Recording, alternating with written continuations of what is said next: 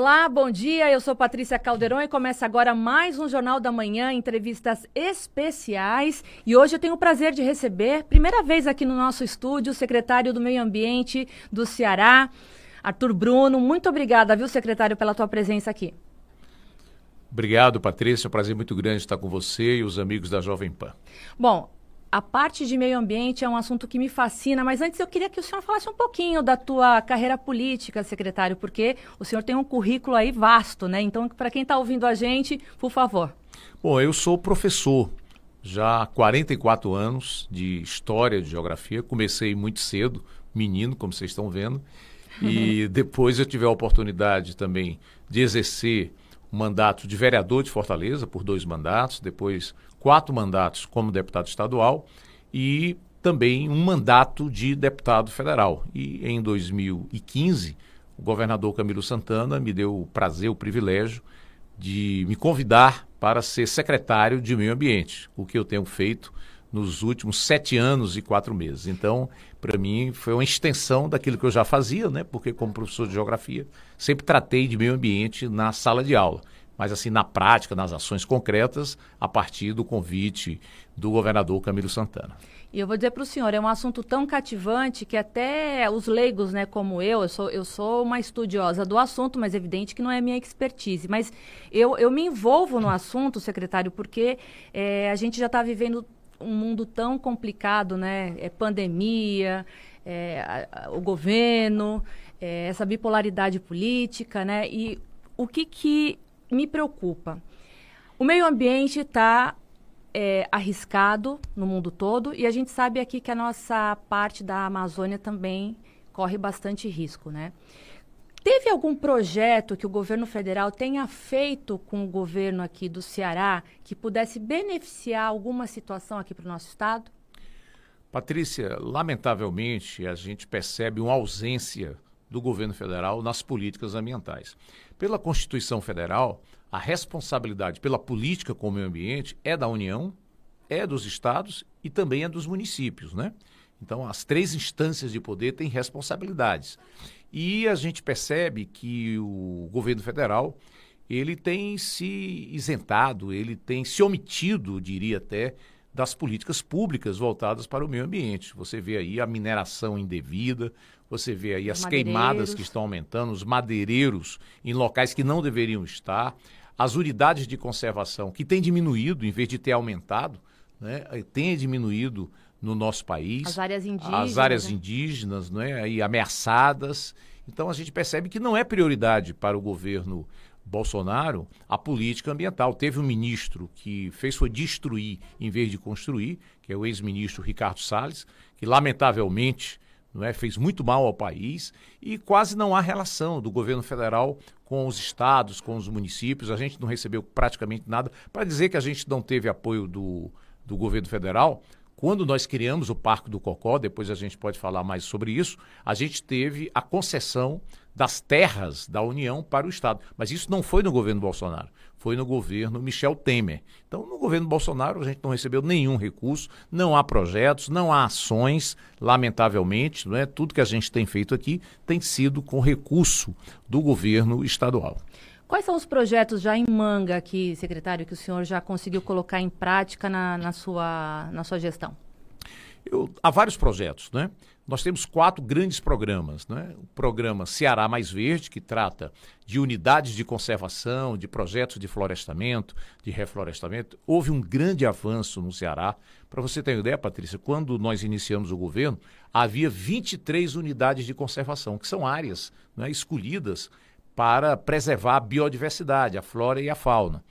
Havia 23 áreas estaduais. Nós vamos concluir agora o governo, no final do ano, com 41 unidades de conservação. Quase dobrou, né? Quase dobramos as uhum. unidades de conservação, enquanto que em nível federal né, nós temos é, diminuído o grau de proteção dessas unidades. Praticamente não se criou unidade de conservação nesses quase quatro anos de governo Bolsonaro. Nós tivemos um forte processo de florestamento e reflorestamento. Nós já plantamos em torno de 150 mil árvores nesses sete anos e quatro meses. Isso em parceria com prefeituras, com empresas públicas, com empresas privadas, com construtoras, inclusive. Então, fazemos muitas parcerias com universidades. Não é? Algo muito importante foi a política de resíduos sólidos, que eu diria que é o nosso segundo programa. Nós ajudamos a criar 21 consórcios de resíduos sólidos. Uh, o Ceará tem 184 municípios, 169 já estão consorciados. Por que consórcio? Porque o município sozinho não tem estrutura, não tem recurso suficiente para sozinho dar conta da política de resíduos sólidos, fazendo coleta seletiva, logística reversa, enfim, uma série de aterros sanitários que eles não têm condição de fazer isso sozinho. Então a gente estimulou e hoje nós temos uma política que ainda deixa muito a desejar. Nós temos aí mais de 300 lixões no estado do Ceará, enfim, há muito o que fazer, mas houve realmente avanço. Criamos a política de proteção animal. O Ceará não tinha um órgão para tratar de proteção animal, tanto os animais domésticos como animais silvestres. Hoje nós temos uma coordenadoria para isso. Né? E, finalmente, o mais importante, política de educação ambiental, que é o mais fundamental. Porque não adianta você ter lei, projetos, ações, se você não mudar a mentalidade, o comportamento, a cultura das pessoas em relação à flora e à fauna, em relação aos recursos naturais. Foi interessante, porque eu queria só pegar um gancho, secretário, a gente falando sobre os resíduos sólidos, né? A gente sabe que a ideia é bacana, é tudo ótimo, maravilhoso, mas a gente entende que em alguns municípios do Ceará não existe nem aonde descartar toda essa, essa coleta seletiva, né? Então a gente sabe que as cooperativas privadas, elas se unem aí junto às prefeituras. Esse não seria um, uma lição de casa aí do governo estadual de tentar implantar, principalmente nos, nos maiores municípios, né, essa educação até para poder é, passar para o nativo a responsabilidade dele também com o meio ambiente? Bom, muito boa pergunta. Nós temos procurado fazer um trabalho forte de educação ambiental, inclusive em parceria com a Secretaria de Educação do Estado. Né? Nós criamos vários programas, por exemplo, a escola sustentável. A gente certifica aquelas escolas estaduais que têm boas práticas de sustentabilidade, que fazem um trabalho na prática de educação ambiental. Estamos criando agora o selo Empresa Sustentável. Inclusive, vamos lançar agora, brevemente, não é, um edital para certificar a hotéis, pousadas na área de hospedagem, né? que tem boas práticas em relação à coleta seletiva, energia renovável, em relação à arborização, né? em relação a boas práticas na água e no esgoto, enfim, a gente tem procurado fazer esse trabalho. Ah, é evidente que um projeto muito importante que foi lançado em 2020, nós estamos aí no segundo ano, que eu considero assim a minha menina dos olhos, que é o projeto AJA, o Agente Jovem Ambiental. Uh, hoje nós temos quase 10 mil jovens espalhados em todos os municípios do Ceará, os 184 municípios, fazendo trabalho de educação ambiental. Eles recebem um auxílio do governo, né? e durante um turno eles se dedicam à educação ambiental. São jovens entre 15 e 29 anos, jovens de baixa renda, tem que estar no cadastro único, né? Da prefeitura, jovens que ou estudaram ou estudam em escolas públicas. Né? E fazendo, inclusive, esse trabalho de educação ambiental também na área da política de resíduos sólidos. Mas você colocou muito bem, é, nós estamos muito atrasados. Em 2010, é, foi aprovada uma lei federal que estabeleceu quatro anos de prazo para a extinção dos lixões.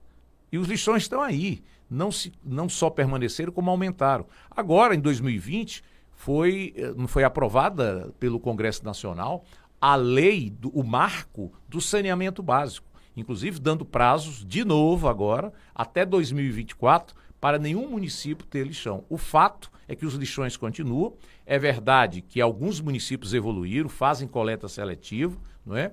As associações de catadores também fazem um trabalho fenomenal. Os catadores são ambientalistas, por sinal, o ex-governador Camilo criou um programa muito importante também, que foi o auxílio catador.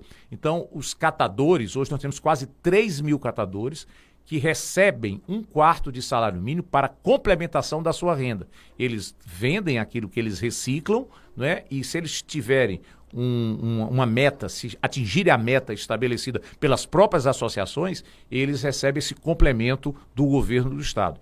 Agora, o governo do Estado tem procurado estimular os municípios.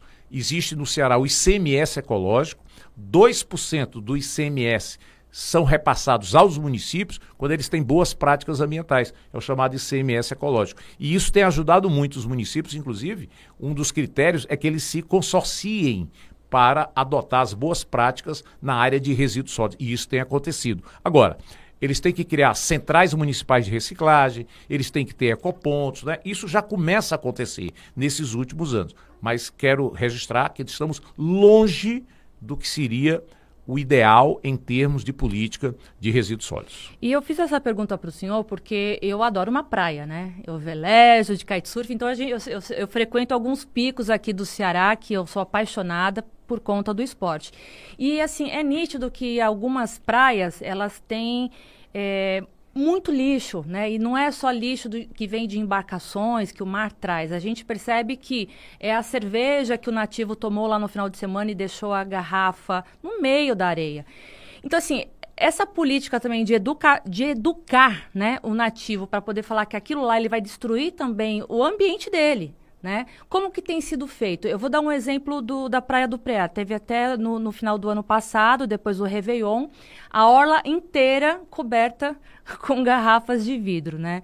É, o que, que falta para os municípios, secretários, adotarem medidas assim para que o meio ambiente ele seja respeitado e para que os próprios nativos, os moradores, eles tenham a consciência de que aquilo é errado e começar por eles essa educação. O que, que vocês têm feito? Bom, é, eu, eu diria que duas políticas são fundamentais aí, são necessárias a política de prevenção, de educação e a política de punição. Né? Porque, veja, nós temos hoje no Brasil, Patrícia, uma lei muito rigorosa em relação ao meio ambiente. Temos excelentes leis.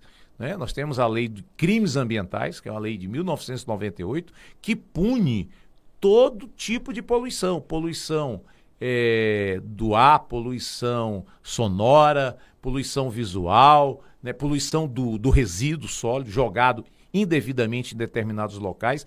Então, tudo isso já é previsto. Agora, falta o quê? Fiscalização. A fiscalização, ela pode ser feita e deve pela União, pelo governo federal, o IBAMA faz esse trabalho.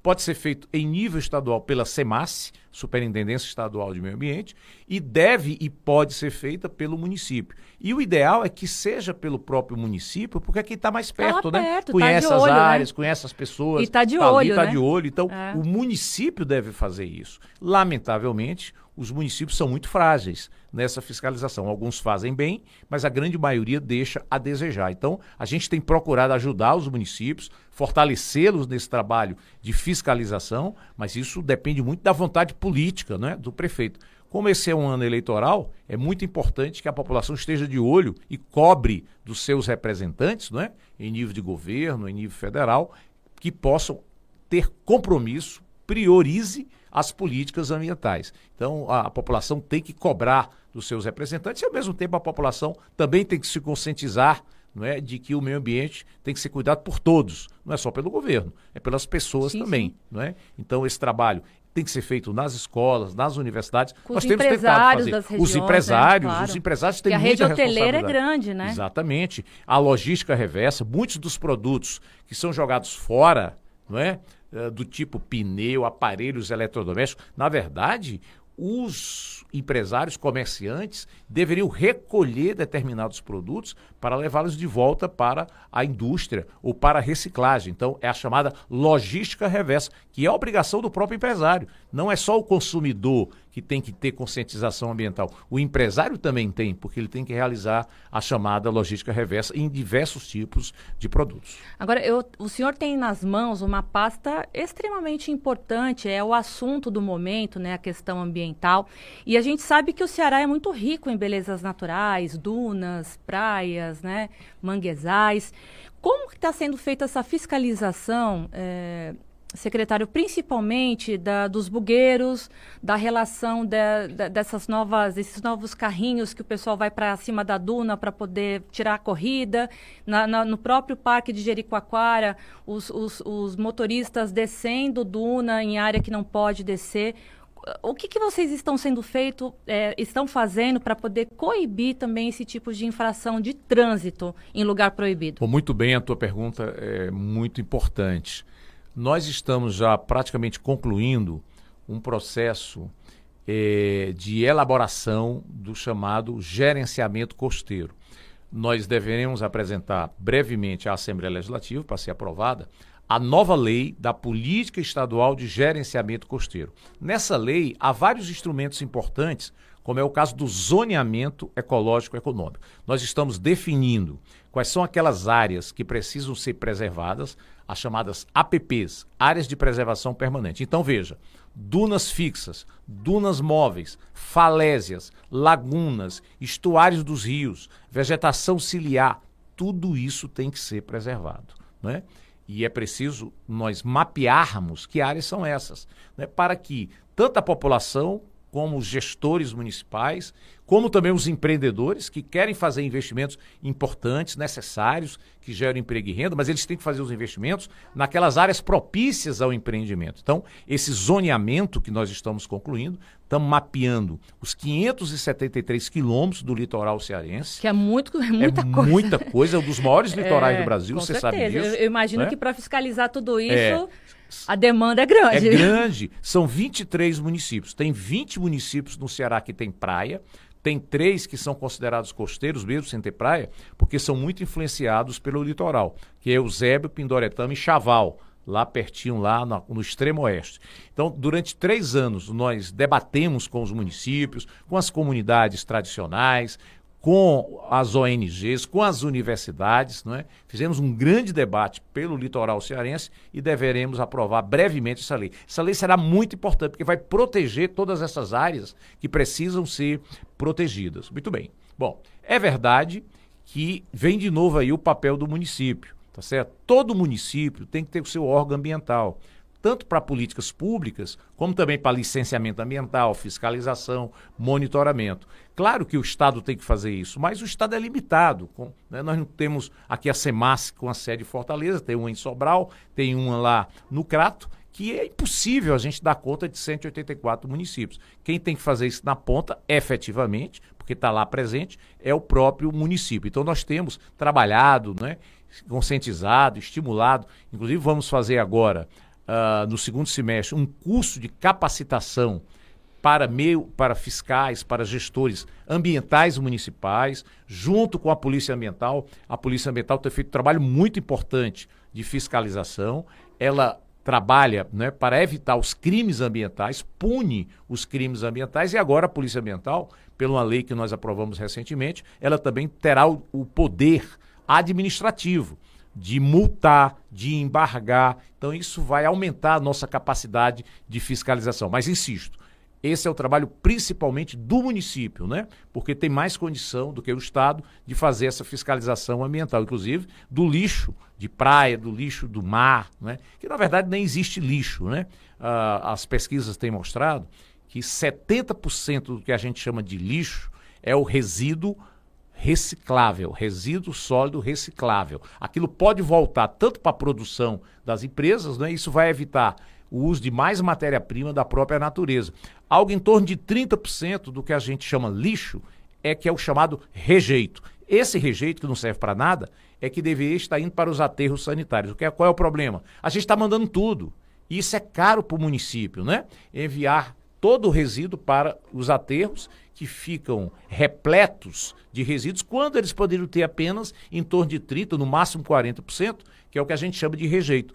O restante é reciclável ou também poderia ir para compostagem, no caso dos resíduos orgânicos, e isso é, ainda é feito muito pouco nos municípios cearenses. Agora, qual é a parceria, secretário, que vocês têm com o Detran para poder fiscalizar é, porque a gente sabe que é uma lei nacional, né? É, em, em, área, em faixa de praia, de areia, né? Perto do mar, não tem que se andar com carro, nem com moto, nem com bicicleta, nem com nada. É local de banhista, né?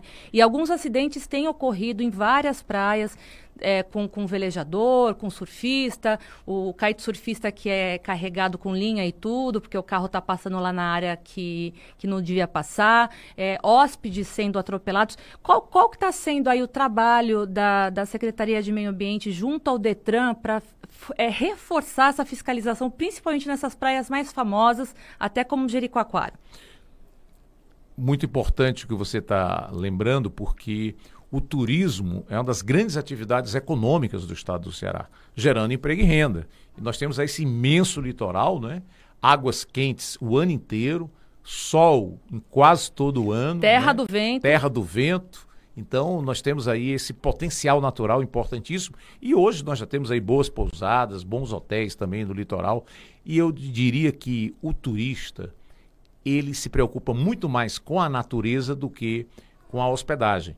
Então, resort tem em qualquer lugar do mundo. Agora, praia, com a beleza que nós temos, com as dunas, com as águas quentes, com esse vento, né, em poucos locais do mundo, com essa qualidade que nós temos aqui. Então, é um potencial enorme que a gente tem que se preocupar e cuidar muito bem. O Detran faz um trabalho interessante, eles têm as rotas né, dos bugueiros, essas rotas estão definidas no litoral cearense. Agora, houve nos últimos anos a chamada municipalização do trânsito, de novo. Né, o município assumiu esse, essa tarefa de cuidar do trânsito. Em quase todos os municípios hoje já há municipalização do trânsito. E, lamentavelmente, esse trabalho também deixa muito a desejar por parte dos municípios. Tem que puxar né? a orelha dos prefeitos, viu, secretário? Exatamente, exatamente. Porque eu, como velejadora que estou passeando mu em muitas praias, assim, que a gente sabe que as praias lindas, maravilhosas, mas a gente vê que não tem fiscalização de trânsito, não tem a, a fiscalização é, do, do, resíduo sólido, né? A gente vê as pessoas descartando em qualquer canto. Muitas praias, assim, nem lixeiras, né? Elas têm, então o próprio empresariado que, da, da região que, que tenta distribuir é, esses cestos de lixo. Então vamos puxar a orelha desses É. prefeitos, viu? Inclusive, Patrícia, nós temos dois programas no, do Estado que estimulam os municípios a terem boas práticas no litoral. Um é o chamado Praia Limpa. De dois em dois anos, nós certificamos aquela praia daquele município como uma praia limpa. Isso é importante para a atração eh, de turistas para aquele local, não é? E um outro projeto é o selo Município Verde.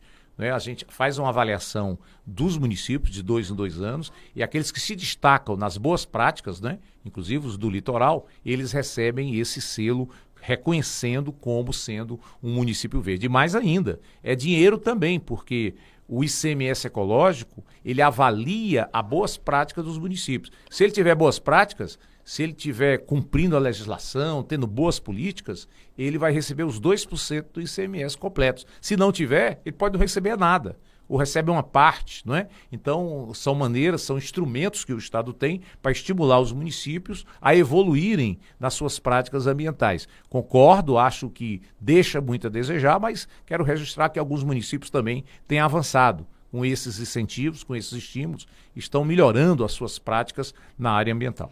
É, secretário, o senhor é a favor da privatização do Parque Nacional de Jericoacoara? Patrícia, eu tenho muito receio com qualquer tipo de privatização, eh, sobretudo nessas áreas onde a gente precisa de políticas públicas. É verdade que a concessão, né, o Estado conceder a uma empresa para agir eh, nessa área, eh, em alguns locais tem dado certo. Você veja, por exemplo, Fernando Noronha, você veja, por exemplo, no Parque eh, de Iguaçu, das Cataratas de Iguaçu, são empresas que fazem um trabalho excelente. Não é? Eh, agora, eu temo muito né, essa privatização aqui de, do Parque de Jericoacoara. O ICMBio é muito limitado. O governo federal não tem apoiado os seus órgãos ambientais, nem o Instituto Chico Mendes da Biodiversidade, que faz a gestão das unidades de conservação, nem o IBAMA, que é quem faz a fiscalização, licenciamento ambiental. Esses órgãos têm sido sucateados, né, abandonados pelo governo, e às vezes, quando os fiscais cumprem o seu papel, o próprio governo pune esses fiscais, não é? É, enfim, isso é uma coisa absurda. Ainda bem que o senhor é? tocou nesse assunto, porque eu ia, eu ia realmente perguntar sobre isso, né? Porque tem que ter uma parceria, né, entre IBAMA, ICMBio, governo estadual, para que o trabalho ele, ele tenha uma, sin- uma sintonia, né? Sim. Porque onde o governo do estado não pode mexer, porque é governo federal, mas então que o governo federal assuma aquela responsabilidade, né? Então a gente teve recentemente aquele problema dos cavalos que precisaram ser sacrificados lá em Jeri, foram enterrados de forma aleatória, sem uma, uma pesquisa de como deveria ser a cova. Então, assim, foi uma polêmica, uma, uma notícia que gerou repercussão nacional. Então, assim, isso é muito preocupante, esse su- sucateamento, né, secretário? Exatamente, porque tudo que acontece em determinadas áreas, é o caso de Jericoacoara, que é uma, uma praia reconhecida internacionalmente. Então, tudo que acontece lá ah, é, vira é notícia. notícia né? Vira notícia. A gente claro. fica doidinho por lá. Pois é. Então, é, é lamentável, porque o, eu quero registrar que a, a, nossa relação aqui do Estado com o IBAMA, com o ICMBio, é a melhor possível. Nós temos técnicos da melhor qualidade, gente muito séria, competente. Agora, não tem recebido apoio do governo federal, da presidência da República, para que eles realizem o seu trabalho da maneira correta, adequada. Agora, nós temos uma parceria sim, quero registrar que a nossa parceria com eles é a melhor possível. Infelizmente, não, não ocorre a mesma prioridade pelo próprio governo federal para órgãos que são federais, mas que têm penado a, não é, nesses últimos anos. É o que é uma judiação. A gente vai terminar esse primeiro bloco, mas eu queria é, fazer uma perguntinha, é, secretário, sobre os cavalos marinhos. A gente também teve uma repercussão negativa tempos atrás em relação ao manejo desses animais, né? E houve até uma denúncia. Eu queria saber em que pé que está. Bom, o, esse trabalho... O turismo né, do cavalo marinho na tá. região. Nós temos tido essa preocupação muito grande com o planejamento costeiro e marinho. Nós criamos, inclusive, é, um programa, Patrícia, que hoje é modelo para o Brasil. O governo do estado criou o programa Cientista-Chefe. Esse programa é importantíssimo. Nós temos hoje 19 equipes de cientistas-chefes no estado. Como é que é isso? O, se escolhe um, um coordenador um pesquisador, normalmente um professor da universidade, ele organiza uma equipe para pesquisar, planejar uma determinada política pública. Então, há uma integração da academia, da universidade, com o poder público estadual e com os empreendedores, em busca de soluções para problemas públicos. Não é? E nós temos, desde 2020, o cientista-chefe do meio ambiente, que reuniu equipes né, de pesquisadores, de professores de diversas universidades, de centros de pesquisa, e hoje eles estão pesquisando para a elaboração de políticas públicas. Com o cientista-chefe do meio ambiente, a gente está fazendo o Atlas Marinho e Costeiro, com a FIEC, inclusive, com a Federação das Indústrias. Nós vamos ter um mapa, com, já temos mais de 130 tipos de informações, inclusive do esporte náutico, né? Onde é que acontece, quais são as praias. As delimitações. As né? delimitações, né? as correntes marinhas, onde é que tem minérios, onde é que tem cabos submarinos, onde é que tem é, é, usinas que estão sendo planejadas, usinas eólicas, offshore, né, no mar. Tudo isso, onde é que tem pesca, onde é as áreas de pesca do Ceará, tudo isso está nesse mapa, esse Atlas Costeiro e Marinho. Já, ele já está virtual, já está no nosso site e nós vamos lançar é, editar com a FIEC é, brevemente um livro mostrando tudo isso. Como já tem o Atlas eólico, o Atlas solar, agora teremos também o Atlas costeiro e marinho. Nesse planejamento costeiro e marinho, nós vamos agora, estamos já elaborando o projeto da Lei do Mar, porque é uma coisa importante. Nós temos, é, Patrícia, o território cearense, a área com 149 mil quilômetros quadrados. Mas a área de mar é bem maior do que a área de terra né, por causa das 200 milhas, a chamada Zona Econômica Exclusiva, o Ceará tem 249 mil quilômetros de mar e 149 de terra. Ou seja, é 170% maior do que a área de terra. Não é? é o que eu chamo de Ceará Azul. É uma riqueza enorme né, que nós temos nas nossas, no nosso mar, no nosso oceano, e que a gente precisa conhecer melhor para poder usufruir melhor, seja para preservar aquilo que precisa ser preservado, seja para ter utilidade econômica, no turismo, na pesca, na mineração, nas energias, não é? sobretudo aí com as usinas eólicas offshore. Então é uma riqueza imensa, muito desconhecida, não é? ainda que a gente está tentando conhecer melhor para poder usufruir melhor dessa riqueza imensa que é o nosso mar. Lembrando que o oceano é 70% do planeta e que absorve 90% dos gases de efeito estufa. Por sinal, o governador Camilo assinou dois decretos importantes. O primeiro estabelece que até 2030 nós vamos reduzir em 50% a presença de gases de efeito estufa que geram aquecimento global no Ceará e até 2050 a previsão de descarbonização do Estado. O Ceará talvez seja um dos estados que mais avançou nas energias renováveis, né? usina eólica, usina solar, e, e agora criando essas plantas de hidrogênio né? É, é assunto é na, até do segundo bloco, está aqui na minha pauta. Eu só queria explicar para quem está assistindo a gente aqui pelo YouTube, pelas redes sociais e ouvindo a gente aqui pela rádio. Ah, eu fiz essa pergunta do cavalo marinho porque isso é uma responsabilidade do IBAMA e do ICMBio de oferecer incentivo a esses nativos, né, que fazem esse turismo animal, né? É a forma de como fazer o manejo de forma correta, né? Exatamente. né? Só que até isso eles não conseguiram é. ter porque o... E me permita, Patrícia, algo muito muito importante que você está colocando. Eu acho que essa política de proteção de animais silvestres ainda deixa muito a desejar no Ceará. Né? Ele também tem que ser feito pelo Estado e eu vou te dar aqui uma boa notícia. É, nós estamos trabalhando agora com a Universidade Federal do Ceará, com o Labomar, com a, o Verde Luz, que é uma ONG muito importante de proteção das tartarugas. Nós vamos agora, brevemente estaremos inaugurando lá no Labomar, tem uma sede ali no Eusébio, o quarentenário de tartarugas. Então, essas tartarugas que chegam às nossas praias, às vezes machucadas, feridas, né?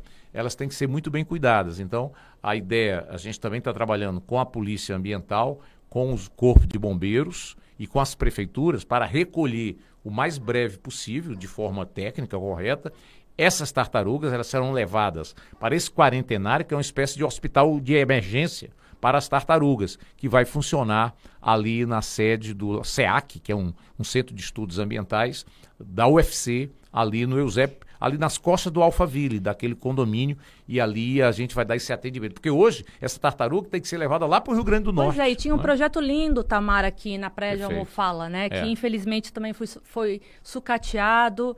É, era um projeto lindo financiado, lá, pela, financiado Petrobras, pela Petrobras, não está sendo mais, Petrobras já não está mais financiando pois é, esse tipo assim, de trabalho. Foi, foi uma pena mesmo. E, e tartaruga também está aqui na minha pauta para o segundo bloco, então você que está ligadinho aí na Jovem Pan, ouvindo o nosso Jornal da Manhã, fica comigo que eu volto daqui a pouquinho com o secretário Arthur Bruno nesse papo que ele está respondendo tudo, minha gente. Não tem nada, é tudo, tudo na mesa, né, Isso. secretário? eu volto já já.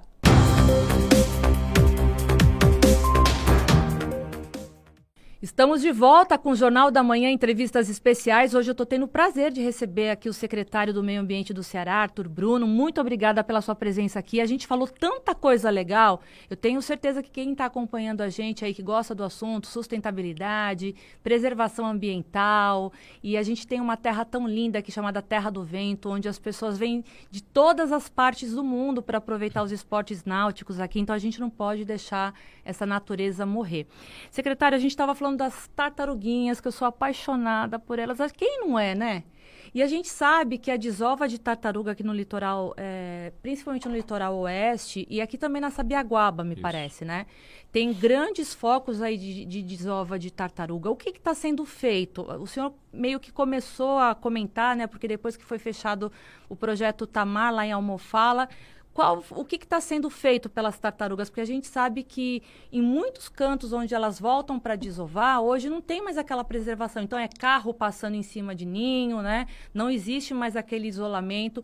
O que, que está sendo feito para preservar as nossas tartarugas, secretário? Bom, primeiro eu quero destacar o trabalho que a ONG Verde Luz tem feito em proteção das tartarugas marinhas. Ela faz um trabalho importante com as comunidades litorâneas. Então, aproveitando essa expertise, essa experiência da, do Verde Luz, nós, desde o ano passado, temos reunido Verde Luz, Universidade Federal do Ceará, Labomar, né, que é um departamento que trata das questões do mar da Universidade Federal. Nós temos reunido também a, a Polícia Ambiental, o Corpo de Bombeiros e brevemente nós estaremos assinando aí um convênio dessas entidades para proteger as tartarugas marinhas. Então, qual é a ideia? Quando a tartaruga chegar no litoral, e os municípios também têm trabalhado conosco, é, vai se dar notícia ali pelo município, daquelas comunidades tradicionais que nós também pre que pretendemos trabalhar a educação ambiental delas. Isso já é feito, de certa forma, ainda muito precariamente, mas a gente quer aumentar esse trabalho é, com materiais, explicando como é que você não pode pegar aquela tartaruga, não pode, você tem que chamar alguém que tem uma certa experiência. Então, a Polícia Ambiental, o Corpo de Bombeiros, ou então alguém no município vai fazer esse trabalho, né, de receber, pegar aquela tartaruga da maneira correta, adequada, é, trazer aqui para a, o Centro de Estudos Ambientais da UFC, do Labomar, que fica aqui no Eusébio, E lá haverá um quarentenário, estamos construindo, já está quase pronto, um quarentenário, um local adequado onde essas tartarugas vão receber aquele tratamento emergencial, para que elas não morram, né? Porque o que é que ocorre hoje? Quando uma tartaruga encalha numa praia, é, quando se consegue levá-la para algum canto, vai se levar para o Rio Grande do Norte, né? para que lá eles tenham uma, um local adequado de recuperação dessas tartarugas. O Ceará não tem. Então é absurdo isso, mas deverá ter agora, brevemente, que vai funcionar nesse local que eu acabei de registrar, numa parceria. Universidade Federal do Ceará, Verde Luz, Secretaria do Meio Ambiente, Semácios, municípios, Polícia Ambiental e Corpo de Bombeiros. Mas está sendo feito um mapeamento para as bebezinhas? Porque Sim. a gente sabe que tem os lugares de desova, é. né? É, mês passado eu vi até o prefeito de Aquiraz, o, é, o o Bruno, é né? Bruno. Bruno. Ele, Bruno Gonçalves. Bruno Gonçalves. Ele teve uma área grande lá de desova de tartarugas lá na prainha. A gente sabe que aqui na Sabiaguaba também, né? E, inclusive foi feito um complexo é, de... Complexo ambiental e gastronômico, gastronômico, da Sabiaguaba. Qual que é a ideia desse projeto, secretário? Bom, a ideia é a seguinte, é muito importante. Na verdade, é, Patrícia, é, tudo começou com o Parque Estadual do Cocó. Você sabe que essa luta pela criação do Parque do Cocó foi uma luta que durou 40 anos. Eu eh, participei dessa luta como estudante, depois como vereador, deputado.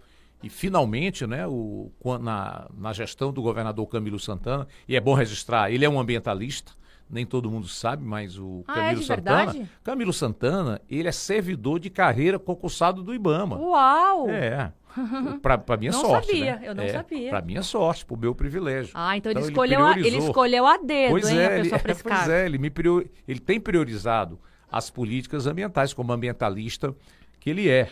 Né? Então, uma das tarefas que ele me deu foi a gente finalmente conseguir oficializar, regulamentar o Parque do Cocó, que existia de fato, mas não existia de direito, não havia nenhuma, nenhuma lei, nenhum decreto é? E por isso que todos os anos a área diminuía, com prédios, com ocupações irregulares, é? construções as mais diversas, a especulação imobiliária, tudo isso foi diminuindo a área do Parque do Cocó. Então, em 2017, nós conseguimos criar o Parque do Cocó, um grande debate que houve aqui na cidade, dois anos e meio discutindo com comunidades, com ONGs, com órgãos públicos estaduais, município de Fortaleza, criamos o Parque do Cocó um plano de manejo, hoje tem um comitê gestor, e agora, no dia 5 de junho, nós vamos comemorar os cinco anos do Parque Estadual do Cocó. Muito bem. Só que há duas unidades municipais que fazem fronteira com o Parque do Cocó. A APA da Sabiaguaba, Área de Proteção Ambiental da Sabiaguaba, e o Parque das Dunas da Sabiaguaba, não é? Então, uma área muito bonita, são du duas unidades municipais que nós queremos agora fortalecer essas unidades também do município de Fortaleza. Que também né? tem desova de tartaruga. Que lá. tem desova de tartaruga, não é? Então, o que é que nós fizemos lá? Uh, nós criamos o complexo ambiental e gastronômico da Sabiaguaba. Ali na Sabiaguaba, nós tínhamos ali no Rio Cocó 17 barracas, muito precárias, não é? sem saneamento básico e tal. A gente fez o, um acordo. Os puxadinhos de palha, os né? Puxadinhos de palha dos nativos, fizemos um acordo com eles. Que só era o que eles podiam fazer, Exatamente. né? Exatamente. Não faziam por mal. Claro, é, não faziam por é mal. É o recurso que tinha, né, claro, né? Para ganhar claro. o pão. Eles são moradores tradicionais, uhum. aquelas famílias que vivem lá há décadas na, na Sabiaguaba, então. E a gente reconheceu isso, a tradicionalidade deles, uhum. né? E fizemos um acordo com eles é, a gente construiria um complexo ambiental numa arquitetura muito simples, mas bonita, né, aproveitando assim uh, coisas da natureza, né? Então a gente criou lá o complexo ambiental e gastronômico. A ideia é trabalhar além da gastronomia, também a educação ambiental. Vai ter lá um museu sobre a, os valores, a história da Sabiaguaba, não é? é enfim, contar o, o que eles fazem, a cultura dos moradores da Sabiaguaba.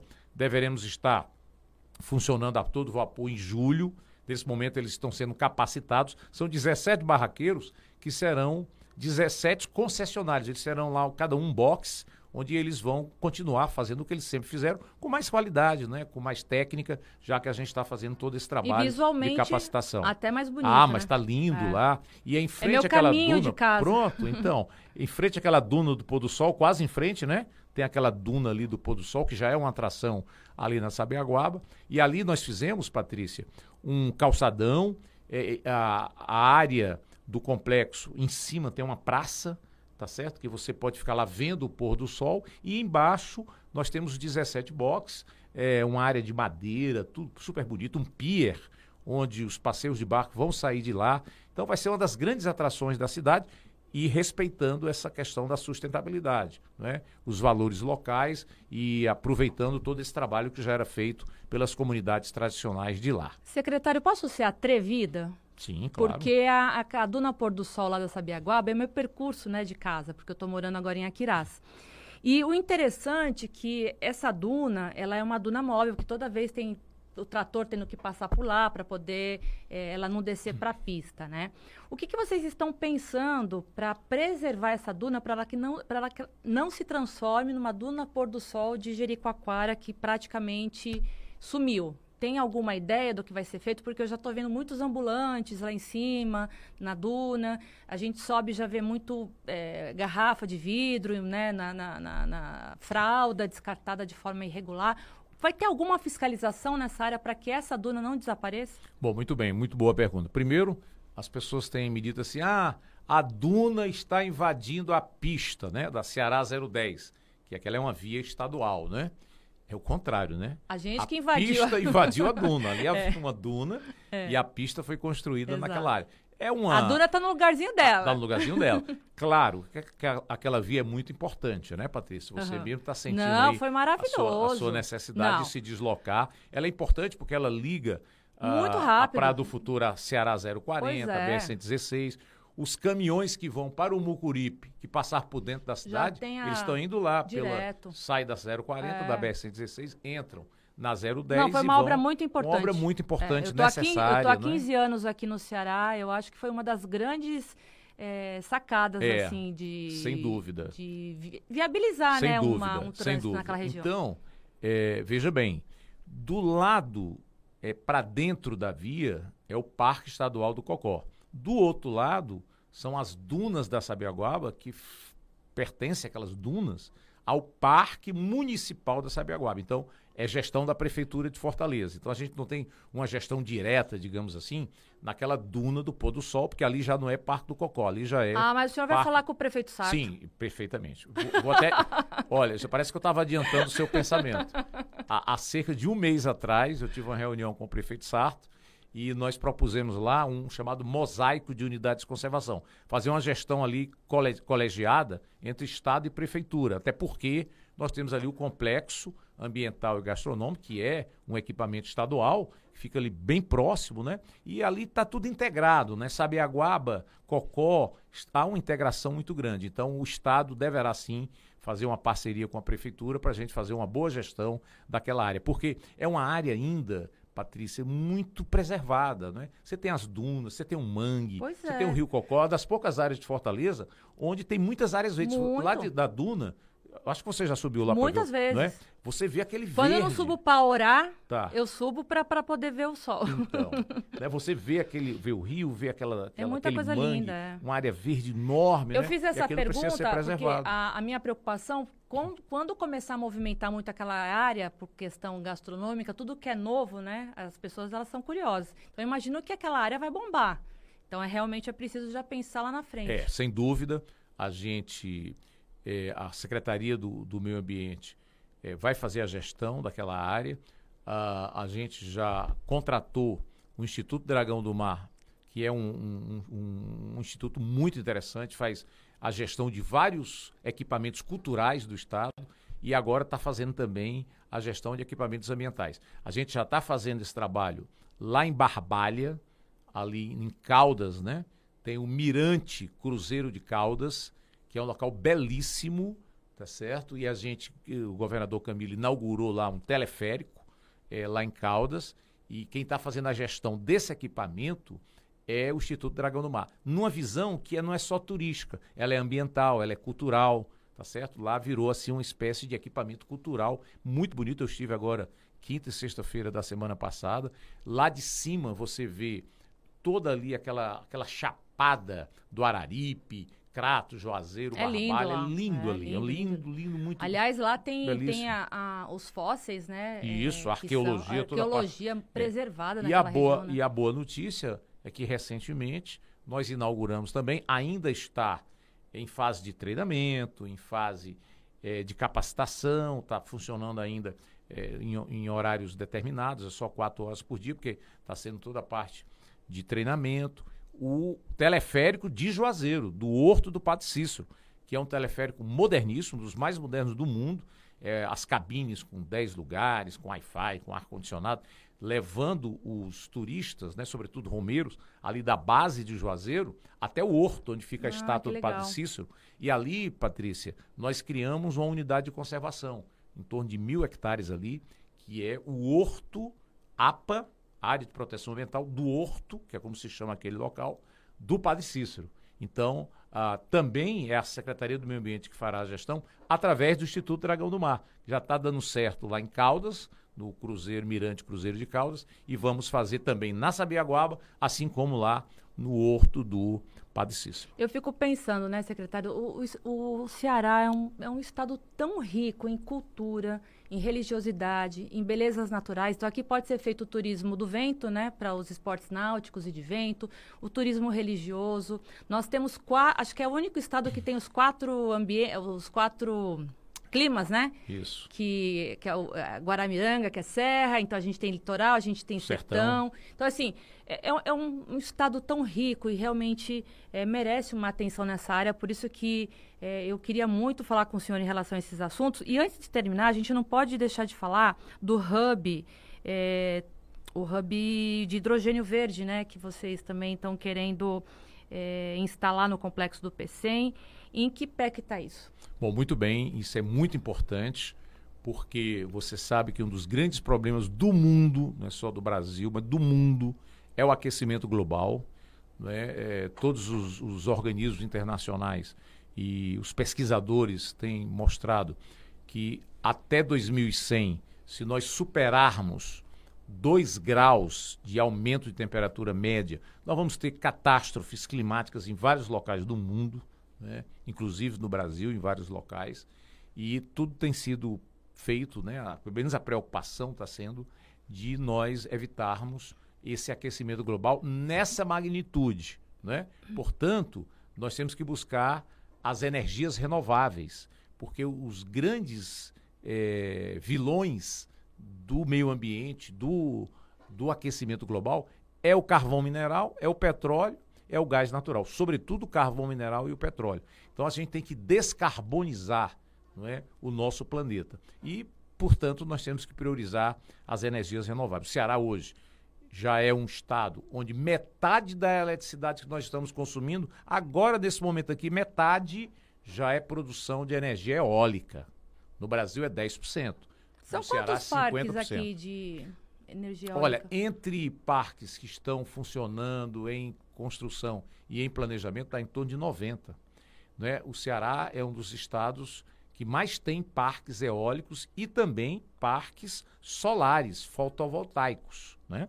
Bom, além disso, a, a Europa hoje, por exemplo, está tentando se descarbonizar. Essa guerra Ucrânia-Rússia, né? Rússia invadindo a Ucrânia, na verdade.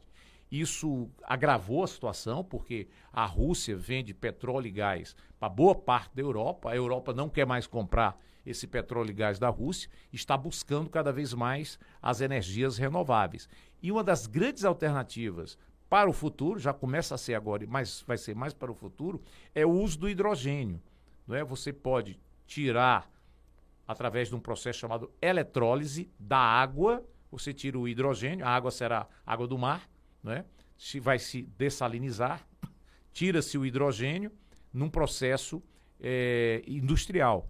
E aí você, para mover essas empresas que vão produzir o hidrogênio, você vai ter que utilizar energias renováveis, ou seja, energia eólica ou energia solar para mover a empresa que vai fabricar que vai separar aí nesse processo de eletrólise o hidrogênio. Então, o hidrogênio será utilizado nos automóveis, nas empresas, é, o, é a grande alternativa do futuro. E o Ceará saiu na frente. O Ceará é o estado que mais avançou nos projetos, já tem em torno de 20 empresas nacionais e multinacionais que assinaram ou estão para assinar compromisso com o governo do estado de construção de empresas que vão produzir o hidrogênio. Hidrogênio verde, porque eles são movidos à energia solar ou à energia eólica. Isso lá no complexo industrial portuário do PECEM. Então, essa é uma boa notícia. O Ceará sai na frente, hoje lidera esse processo não é, do chamado hidrogênio verde. Secretário, é, eu fiquei muito feliz é, da lei né, de poluição sonora. É, nada contra os paredões, tá, gente? Pelo amor de Deus, eu não quero ser cancelada aqui na, na, internet. Mas a gente sabe que é cultural aqui do cearense, né? O cearense gosta de uma música mais alta, né? Gosta de, de se exibir com os paredões, quem que pode mais na potência do som. Mas nem todo mundo quer ouvir aquela música, ou quer ouvir aquele som até a madrugada, quer o sossego, quer dormir, por isso que existe também a lei do silêncio. Essa lei de poluição sonora é, é proibindo os paredões em, em, em estacionamentos. Em Pronto. Em... A, a, além da poluição sonora, que também faz parte da, da, da, pasta do senhor, né, que é a questão ambiental, a gente sabe também que muitos é, motociclistas, principalmente dos interiores, eles é, adulteram né, os escapamentos de motos. E também é insuportável. Isso está dentro dessa lei?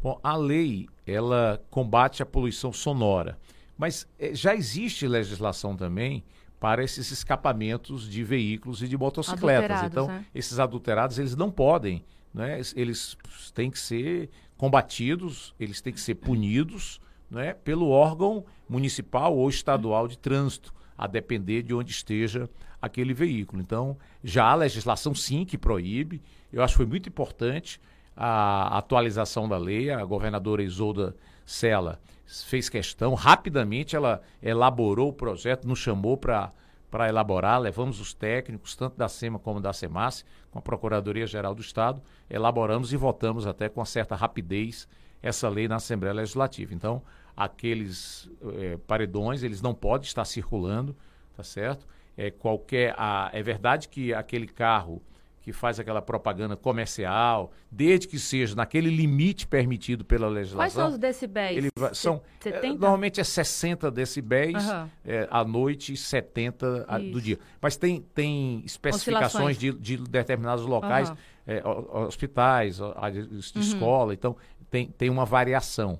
Né? De qualquer maneira, somente aqueles carros que fazem a propaganda dentro do limite, não é? eles poderão continuar uh, circulando, porque também viu-se viu essa questão social. No interior, nos bairros, né, normalmente se usa muito né, aquele, aquele som para fazer a propaganda comercial, ou até mesmo o microfone nas lojas, né, divulgando as ofertas e tal. Então, se a gente proibisse tudo isso, isso geraria muito problema desemprego, um problema né? econômico e um uhum. problema social. Claro que pode fazer dentro daquele limite que a legislação já já permite. Ah, mas eu acho que a lei vai ser aplicada para poder também banir os espertinhos, né? Que acham que pode passar a madrugada toda em área Isso. residencial, é, fazendo confusão e tem que chamar a polícia e até a polícia. Então é uma confusão e eu sei que eu já passei por isso. Secretário, eu queria fazer uma última pergunta, é, fora da pasta da, da, do meio ambiente, o senhor como um petista. É, eu queria entender é, de que forma que o partido está vendo a candidatura do presidente Lula, ele está liderando aí a, as pesquisas, né? O que, que o senhor pensa aí da candidatura dele e essa junção com o ex-governador Alckmin? Nós teremos uma eleição muito dura, vai ser uma eleição muito disputada, né?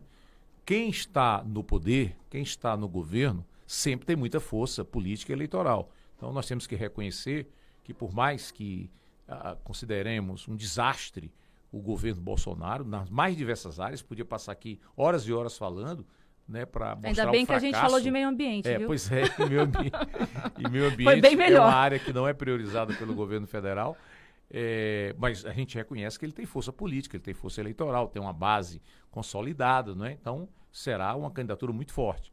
E nós temos aí a candidatura do ex-presidente Lula, não é, com todos os indicadores de melhoria de vida, sobretudo por mais pobres dos anos que ele governou, não é? É, é um grande líder, carismático, é um líder que tem o diálogo né, como forma de governar, e é por isso que ele buscou é, forças políticas diferentes para somar. Não é? E aí ele busca o ex-governador Geraldo Alckmin, que é, pode, pode ter tido divergências com o PT no passado, não é? mas quer construir um governo democrático, de diálogo e que consiga resolver os grandes problemas nacionais. Eu acho que foi uma, uma grande sacada do Lula, porque o Alckmin é um político sério, né? ele é um político honesto, você não tem assim denúncias em relação. Claro, quem governa sempre tem que responder processo, etc. Mas assim, me parece, pelo menos até prova o contrário, que é um, um político que foi um bom governador em São Paulo. Ele é realmente um democrata, é? E a gente tem que buscar a democracia, Patrícia. A gente tem que evitar é o autoritarismo, não é? A gente tem que evitar é o retorno, não é? Aquela situação em que as pessoas tinham medo no nosso país de ter posições políticas, de fazer oposição. Então eu diria que essa é a chapa da democracia. Claro, há outros candidatos. A terceira via está com muita dificuldade aí de se consolidar. Há outros candidatos que estão aí pior, piores na pesquisa, né? Não sei se eles se consolidam. Eu acho que uh, é possível até que alguns desses candidatos que hoje estão aí com seus nomes possam retirar até o processo eleitoral porque não tem crescido, né? Mas acredita... pode ser que alguém surpreenda também. É possível que alguém possa crescer e ser uma terceira candidatura forte. É possível, claro que é. Mas me parece que hoje a população já está muito dividida, né? Entre Bolsonaro e Lula. Mas preocupa para o senhor o palanque aqui no Ceará? Principalmente na saia justa que o governador Camilo Santana tá? É, o governador Camilo tem se mostrado um grande articulador político, né? Com muita sabedoria. Ele tem uma paciência muito grande, não é? E Mas ele, não ele não conseguiu, né? Que, que, o presidente Lula tivesse uma troca de ideia boa com, com o Ciro. Pois é. De qualquer maneira, é, eu acho que aqui a gente tem que pensar no que é melhor para o Ceará. Hum o, já, se, já se mostrou que essa união do PT com o PDT é, e com outros partidos é, fizeram muito bem ao Ceará. O Ceará é hoje um modelo nacional em gestão pública. Agora saiu recentemente uma pesquisa das 27 unidades federativas, o Ceará é o que tem a maior aceitação em termos de governo estadual. Né? Na última eleição, você lembra, que o governador Camilo teve 80% da votação, foi o mais votado do Brasil. Então, essa aliança tem dado certo, foi deu certo com o governador Cid Gomes, fez um grande governo. O governador Camilo também, nesses anos, fez um grande governo.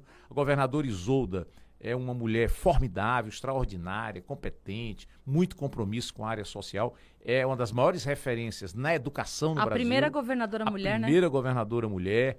É, eu penso que ela vai unir todos esses partidos. É normal essa, nesse momento, cada um quer puxar um pouquinho ali para o seu lado e tal, mas eu acho que a sabedoria vai predominar, não é? Vai prevalecer. Entre, vai prevalecer, Isolda, o Cid Gomes, o Camilo, e mesmo com dois candidatos a presidente, Lula e Ciro Gomes, aqui nós vamos unir, integrar numa chapa só e a nossa expectativa é que a gente possa continuar governando o Ceará, fazendo bem ao Estado, como efetivamente eu creio que isso está sendo feito. E que a inflação recue, que gere emprego, que a gente volte a ter paz, que a gente vire a página dessa pandemia e que o Brasil volte a sorrir, né? Só o que a gente quer.